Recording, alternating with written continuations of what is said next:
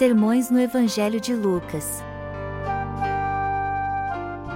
Os servos justos de Deus revelados nos últimos dias. Paul Sejong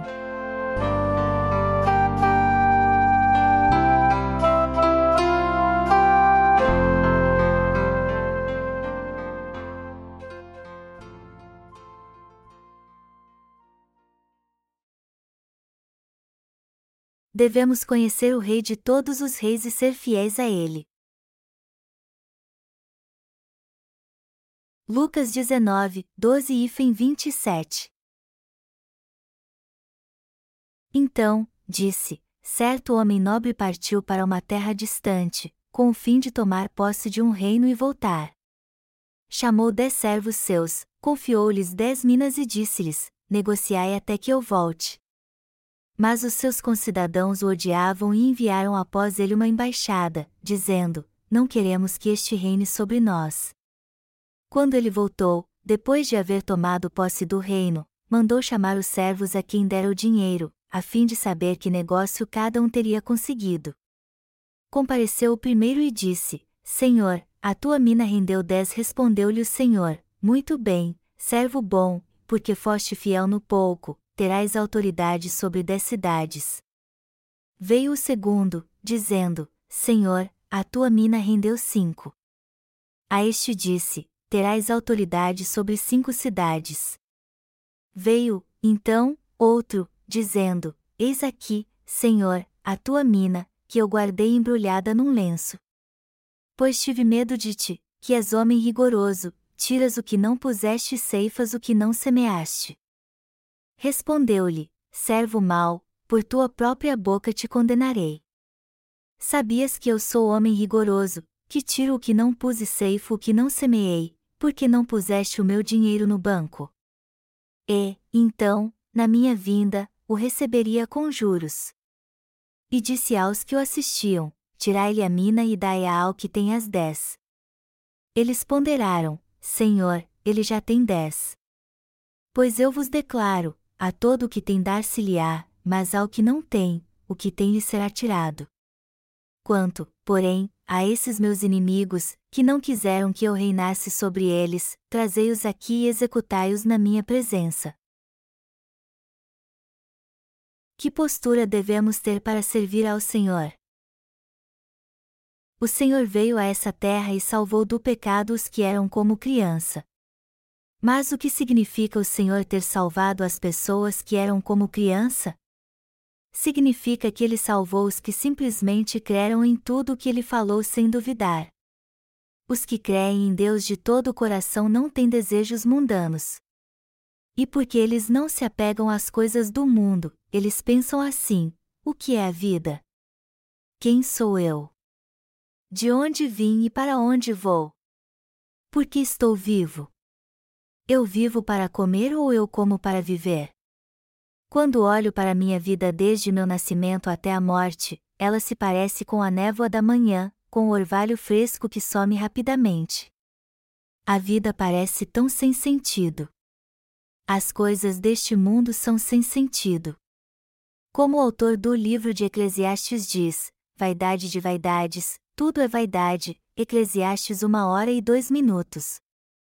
Quando compreendemos a vaidade da vida e lançamos fora todos os nossos desejos carnais, podemos ter um coração de criança. Nós somos salvos porque cremos que Jesus, o Filho de Deus, veio a essa terra, levou nossos pecados e morreu na cruz para pagar todos os pecados do mundo. Ele ressuscitou dos mortos e ascendeu ao céu depois de cumprir toda a justiça. Agora o Senhor está sentado à direita do Pai Celestial e se preparando para voltar como Rei e Juiz. Segundo o texto bíblico deste capítulo, Deus designou sua obra àqueles que receberam a remissão de pecados crendo no Evangelho da Água e do Espírito, e quando ele voltar para avaliar nossa obra, alguns serão recompensados e outros não. Vamos ver o que Deus nos diz a respeito deste assunto. Lemos em Lucas 19 horas e 12 minutos e 9 horas e 13 minutos. Então, disse: Certo homem nobre partiu para uma terra distante, com o fim de tomar posse de um reino e voltar. Chamou dez servos seus, confiou-lhes dez minas e disse-lhes: Negociai até que eu volte. O homem nobre que foi tomar para si um reino refere-se ao nosso Senhor Jesus Cristo. Quando Jesus veio a primeira vez nessa terra, ele veio como um ser humano, não como rei. Embora ele seja o Deus Todo-Poderoso, ele veio em forma de homem para salvar o ser humano do pecado. Ele veio como servo, salvador e nossa propiciação. Desde o início ele não veio como juiz. O Senhor disse: Pois o próprio Filho do Homem não veio para ser servido, mas para servir e dar a sua vida em resgate por muitos. Marcos 10 horas e 45 minutos. O Senhor fez exatamente como falou, ele tirou todo o pecado do ser humano pela água e pelo sangue, foi para o céu para receber o reinado de Deus Pai e depois voltar a este mundo. Quando partiu, ele deu a cada um de seus servos uma mina e disse-lhes para negociá-la. O que mais o texto bíblico deste capítulo nos diz? Dentre seu próprio povo, havia aqueles que diziam: Não queremos que este homem reine sobre nós. O que isso significa? Nem todos os que nasceram de novo querem servir a Jesus como seu verdadeiro Rei. Ou seja, dentre os que receberam a remissão de pecados, alguns anseiam por seguir e obedecer a Jesus como seu Rei e Deus, confiando em sua justiça, mas há aqueles que não querem isso. Embora seja óbvio que Jesus Cristo seja o Rei de todo aquele que recebeu a salvação, ainda há aqueles que não pensam assim. É por isso que o Senhor nos diz como será o fim deles, como vão acabar os que servem a Jesus Cristo e os que não servem a Ele. Quando olhava para as lindas flores nesta mesa a noite passada, eu pensei: meus amados irmãos são bons em fazer decoração de acordo com cada estação do ano. Assim como temos quatro estações, o cristianismo também tem estações e feriados. O Natal, a Quaresma, a Páscoa, o Pentecoste, Ação de Graças e muitos outros feriados são celebrados durante todas as estações do ano. Eu procuro pregar sobre Jesus Cristo durante o ano todo sem me prender à mensagem de sua ressurreição na Páscoa e à mensagem de sua volta no Natal, por isso eu não sei muito sobre estes feriados. Eu acho que o diácono Yang Aekin é bom em levantar nosso ânimo com os arranjos florais de acordo com cada estação. Então, nós que recebemos a remissão de pecados devemos considerar Jesus como nosso Rei. Verdadeiramente Ele é o seu Deus, meu Deus e nosso Rei. Ele criou o universo, todo ser humano e nos salvou totalmente do pecado. Ele nos reviveu dos mortos. Portanto, Ele merece ser nosso Rei. Ele nunca falha. Isso mesmo. Jesus é verdadeiramente nosso Rei. Quando o apóstolo Pedro disse a Jesus: Tu és o Cristo, o Filho do Deus vivo, Mateus 16 horas e 16 minutos, ele queria dizer: Senhor Jesus, Tu és meu Rei e meu Criador. Ele é o Rei de toda a humanidade. Devemos crer nisso com toda a nossa força. Há alguém entre nós que ainda não quer que ele seja o nosso Rei, há alguém que não quer servi-lo como Rei? Se você é esta pessoa, se arrependa, reconsidere esta ideia e sirva a Jesus como seu verdadeiro Rei. Esta é a coisa certa a fazer. Se você se recusar a reconhecer Jesus como seu Rei, sua jornada de vida e o resultado dela são muito óbvios. O Senhor quer saber se lucramos alguma coisa com o Evangelho da água e do Espírito. Voltando para o texto, podemos ver que o homem nobre voltou depois de ter tomado o reino e chamou os servos para quem tinha dado seu dinheiro. Quando o primeiro servo chegou, ele disse: Senhor, a tua mina rendeu dez. Então seu senhor disse: Muito bem, servo bom, porque foste fiel no pouco, terás autoridade sobre dez cidades. Quando o segundo servo chegou, ele disse: Senhor, a tua mina rendeu cinco. O que isso significa? Que um multiplicou uma mina por dez e outro a quintuplicou. Eles apresentaram o resultado segundo seus talentos. Por fim, o Senhor os recompensou segundo a obra que fizeram. Ele deu aos servos autoridade para governar dez e cinco cidades respectivamente. Então veio outro servo até o Senhor. Ele disse: Eis aqui, Senhor, a tua mina, que eu guardei embrulhada num lenço.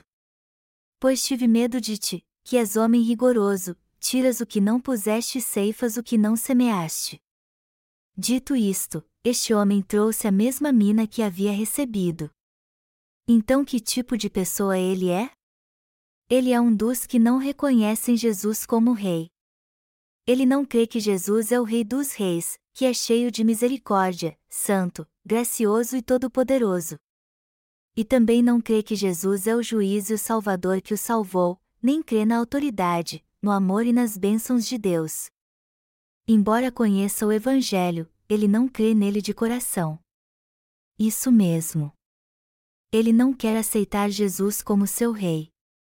Foi por isso que disse: És homem rigoroso, tiras o que não puseste e ceifas o que não semeaste. Ele tratou o rei Jesus como se ele fosse um ladrão.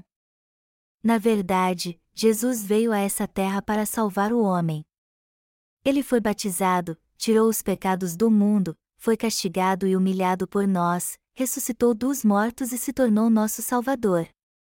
Apesar desta graça, ele trouxe apenas uma mina que recebeu de Jesus Cristo. O Senhor deu-lhe o ar para respirar e o sol. Ele não apenas proveu todas as necessidades da sua vida, mas também alimento espiritual e físico. Tudo o que ele tinha pertencia ao rei. Ou seja, tudo o que ele possuía era do rei. Mas o que o homem pensou do rei? Ele considerou seu senhor um homem duro, Basicamente ele disse a seu senhor: O que há na terra que você me deu? Você quer algo que nunca me deu. Você parece um ladrão. E o rei disse-lhe furioso: Você será julgado por suas próprias palavras. Você acha que eu sou um homem rigoroso, que tiro de onde não depositei e colho de onde não plantei? Eu deixei de te dar alguma coisa? Amados irmãos, tudo o que temos pertence ao Senhor. Precisamos ter nossa mente transformada após nascer de novo. Antes de nascer de novo, levávamos nossa vida independente de nossos pais, quer herdemos sua riqueza ou não. Nós estudávamos e nos esforçávamos para ter o que precisamos nessa terra. Foi assim que mobiliamos nossa casa. Há pessoas que têm sua casa bem mobiliada e outras não, é claro. Isso acontece algum tempo depois de recebermos a remissão de pecados. Já que recebemos a remissão de pecados, devemos entender que tudo o que temos é do Senhor. Entretanto, ainda há alguns que pensam que nada do que conseguiram veio do Senhor, e sim do seu próprio esforço. Eles estão errados. Não é certo pensar: que favores o Senhor me concedeu? De que tipo de graça eles estão falando? Foi pelos meus esforços, estudo e fruto e da minha resignação neste mundo humilhante que eu consegui sobreviver. O que na terra pertence a Deus? Este é o maior problema que as pessoas têm depois de receber a remissão de pecados. É natural uma pessoa que não nasceu de novo pensar que conseguiu vencer na vida com seu próprio esforço. Mas quando nascemos de novo, nossos pensamentos devem ser transformados. Quando pensamos como as coisas eram antes de nascermos de novo, tudo na natureza, inclusive o sol e o ar, só existem porque o Senhor os criou. Para nós não há nada que não tenha sido dado pelo Senhor. O Senhor nos deu tudo. Se nascemos de novo ou não, tudo vem do Senhor. É errado questionar: o que o Senhor me deu? Ele está tentando tirar o que eu tenho. Ele é mesmo um homem rigoroso. Ele está tentando tirar o que é meu sem me dar nada em troca. O homem com uma mina pensou assim. A propósito, o que o homem com dez minas e o homem com cinco minas disseram? O que eles disseram e criam?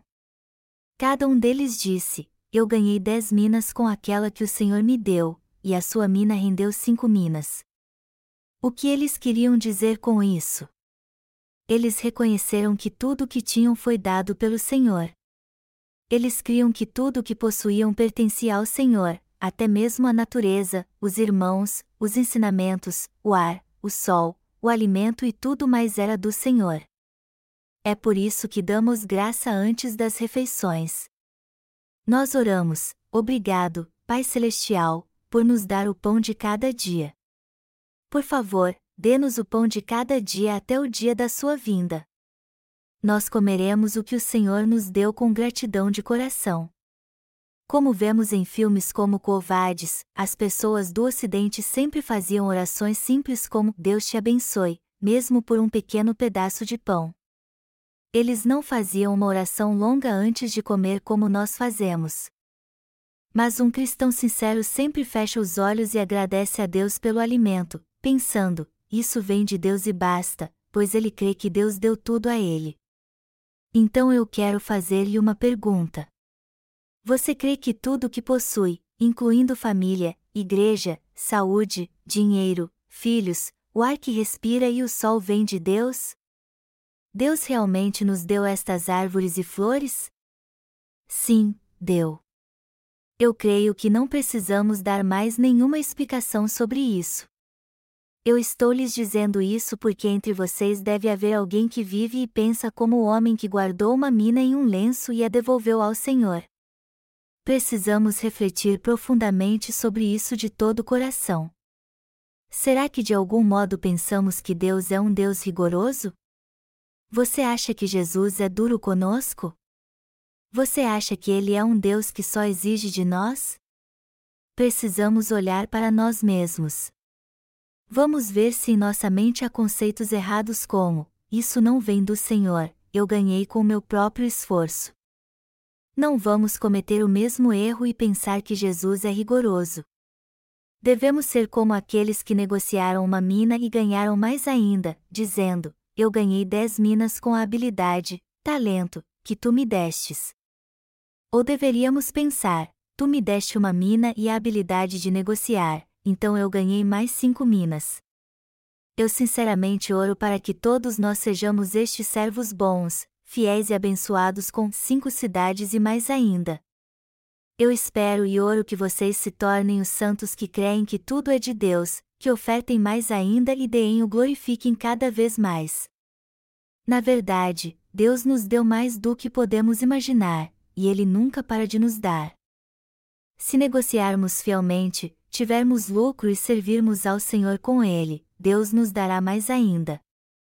Ele fará isso para que possamos servi-lo ainda melhor. Eu quero que você creia através dessa mensagem que tudo o que você tem, inclusive sua vida, é do Senhor. Todos nós devemos crer corretamente nisso. Há alguém que planeja trazer a mina da salvação depois de guardá-la em seu lenço quando o Senhor voltar? Eu espero que não haja ninguém com esta fé ridícula e fraca. Os outros servos ganharam dez e cinco minas cada um quando o Senhor voltou. Eles também agradeceram ao seu Senhor: Tu me destes muito. Eu só pude ganhar tanto graças aos muitos talentos que tu me deste eu tive uma vida confortável com estes talentos. Obrigado, Senhor. Devemos agradar a Deus com esta fé. Devemos professar: o Senhor é misericordioso, gracioso, todo-poderoso e amoroso. Ele é o Deus da salvação, que me deu os talentos, o Deus da verdade e o Deus da grandeza. Ele é o Rei dos Reis e o verdadeiro Rei para nós. É assim que devemos admirar o Senhor realmente e amá-lo como ele nos ama.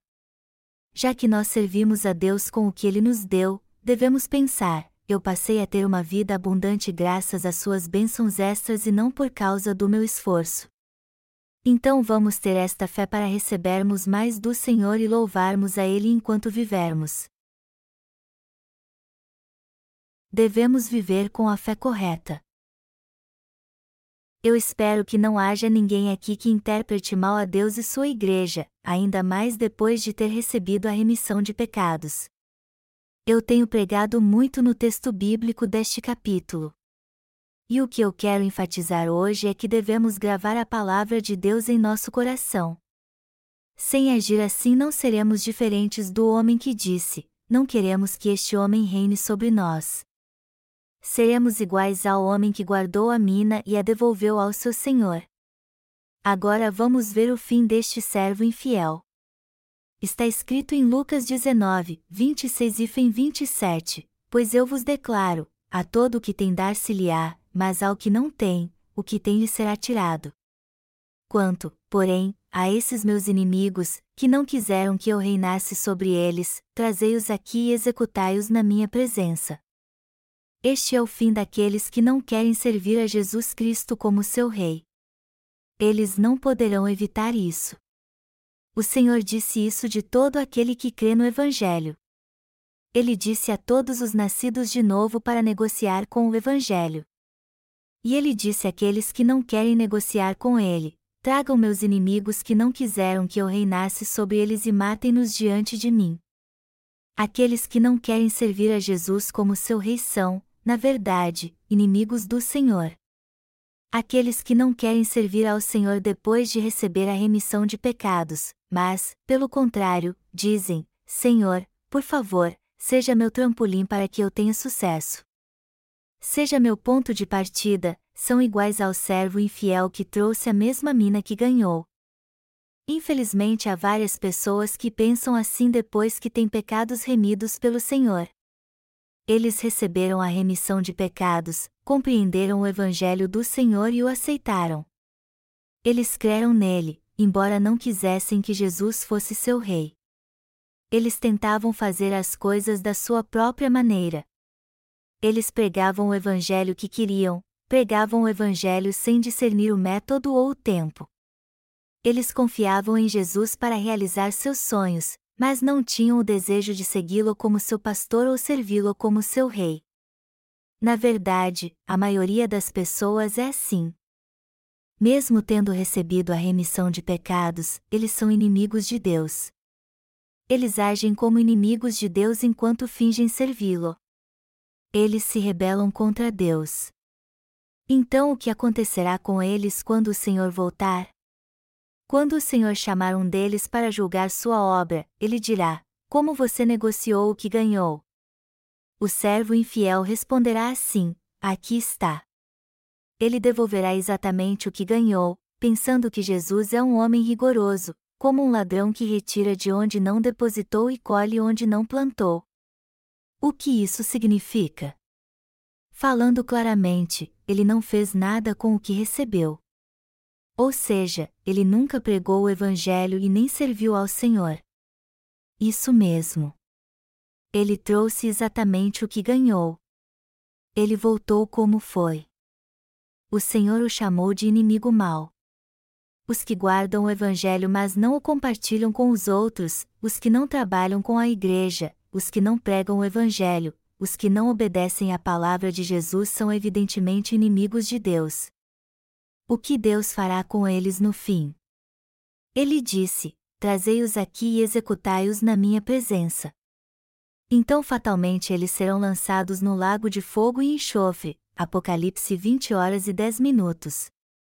Eu espero não passar por esta punição. No entanto, é triste que haja ainda muitas pessoas assim neste mundo, Há muitos que receberam a remissão de pecados mas não querem que Jesus reine sobre eles. O que significa para nós servir ao Deus Todo-Poderoso como nosso Rei? Esta é a nossa maior riqueza.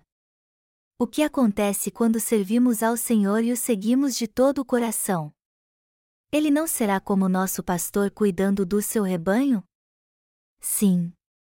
Ele cuida de nós ainda mais quando servimos temos que entender esta verdade.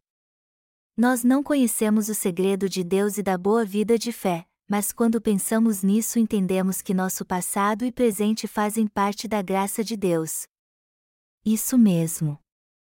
Não podemos viver nossa vida sem Sua graça. Não poderíamos ter vivido até agora sem a graça de Deus. Já que servimos ao Senhor, ele tem nos abençoado mais do que merecemos.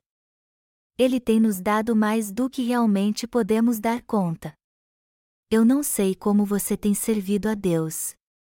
Independente de você ter servido muito a Ele ou não, isso não importa se você o serviu de todo o coração. Mas eu vou agora supervisionar todos os pastores das nossas igrejas em todo o país para ver como eles estão servindo ao Senhor. Quando paramos para pensar em Sua graça, vemos que todos nós recebemos muito, no entanto, há alguns obreiros que não estão servindo ao Senhor de todo o coração. Alguns têm mais listas de pedido a fazer para Deus do que o que eles podem dar a Ele.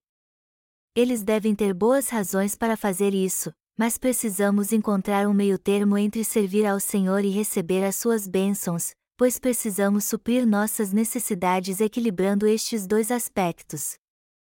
É assim que eu penso sobre este assunto. Recebemos muito de Deus e continuaremos recebendo seu favor tanto no corpo como no espírito. Como poderemos retribuir-lhe tudo isso então? Será que temos servido bem ao Senhor? Eu quero perguntar a mim mesmo e aos outros obreiros isso: o quanto nós o temos servido? A graça do Senhor é tão grande quanto o seu amor, mas será que estamos servindo o bem?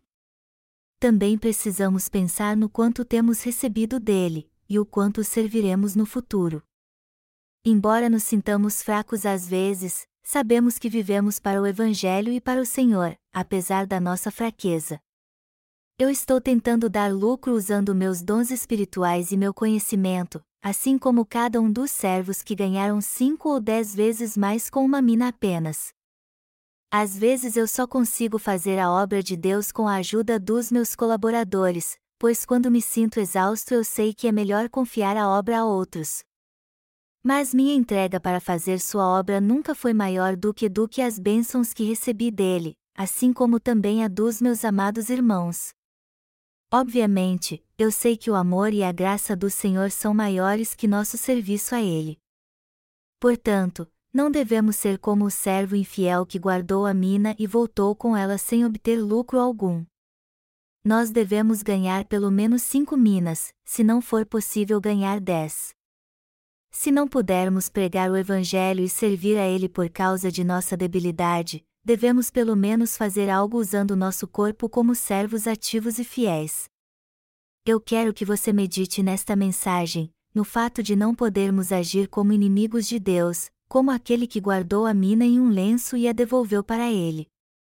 Na verdade, eu não quero que nossos irmãos ou pastores se transformem neste homem. Se você recebeu a remissão de pecados, coloque o Senhor no trono do seu coração e sirva-o como seu rei. Considere o seu verdadeiro rei e creia que é bem melhor ter um rei do que não ter nenhum. Devemos confiar que nosso rei nos protegerá, que quando nos sentirmos sozinhos ou tivermos problemas, Ele nos mostrará seu favor.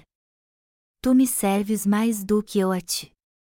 E mesmo que isso não aconteça, Tu és certamente o meu Rei e o meu Senhor.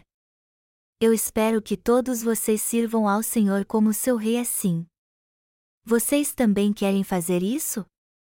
Como podemos garantir que não seremos como o homem que voltou apenas com uma mina, eu creio que não viveremos como inimigos de Deus enquanto entendermos realmente a sua graça, quando soubermos que o Senhor nos salvou, nos mostrou sua graça durante toda a nossa vida, e que Ele sempre nos ajuda e nos abençoa. Eu creio firmemente nisso. Embora todos nós tenhamos nossas fraquezas, eu espero que possamos agradar nosso Senhor ganhando dez ou cinco minas. Eu oro para que recebamos a autoridade para governar dez ou cinco cidades depois de servirmos fielmente ao Senhor. Eu espero que todos vocês recebam esta bênção. Quando servimos a justiça do Senhor, o servir não é o fim. Aqueles que de fato servem ao Senhor fielmente receberão as devidas bênçãos. O Deus vivo é mesmo o Rei de todos nós.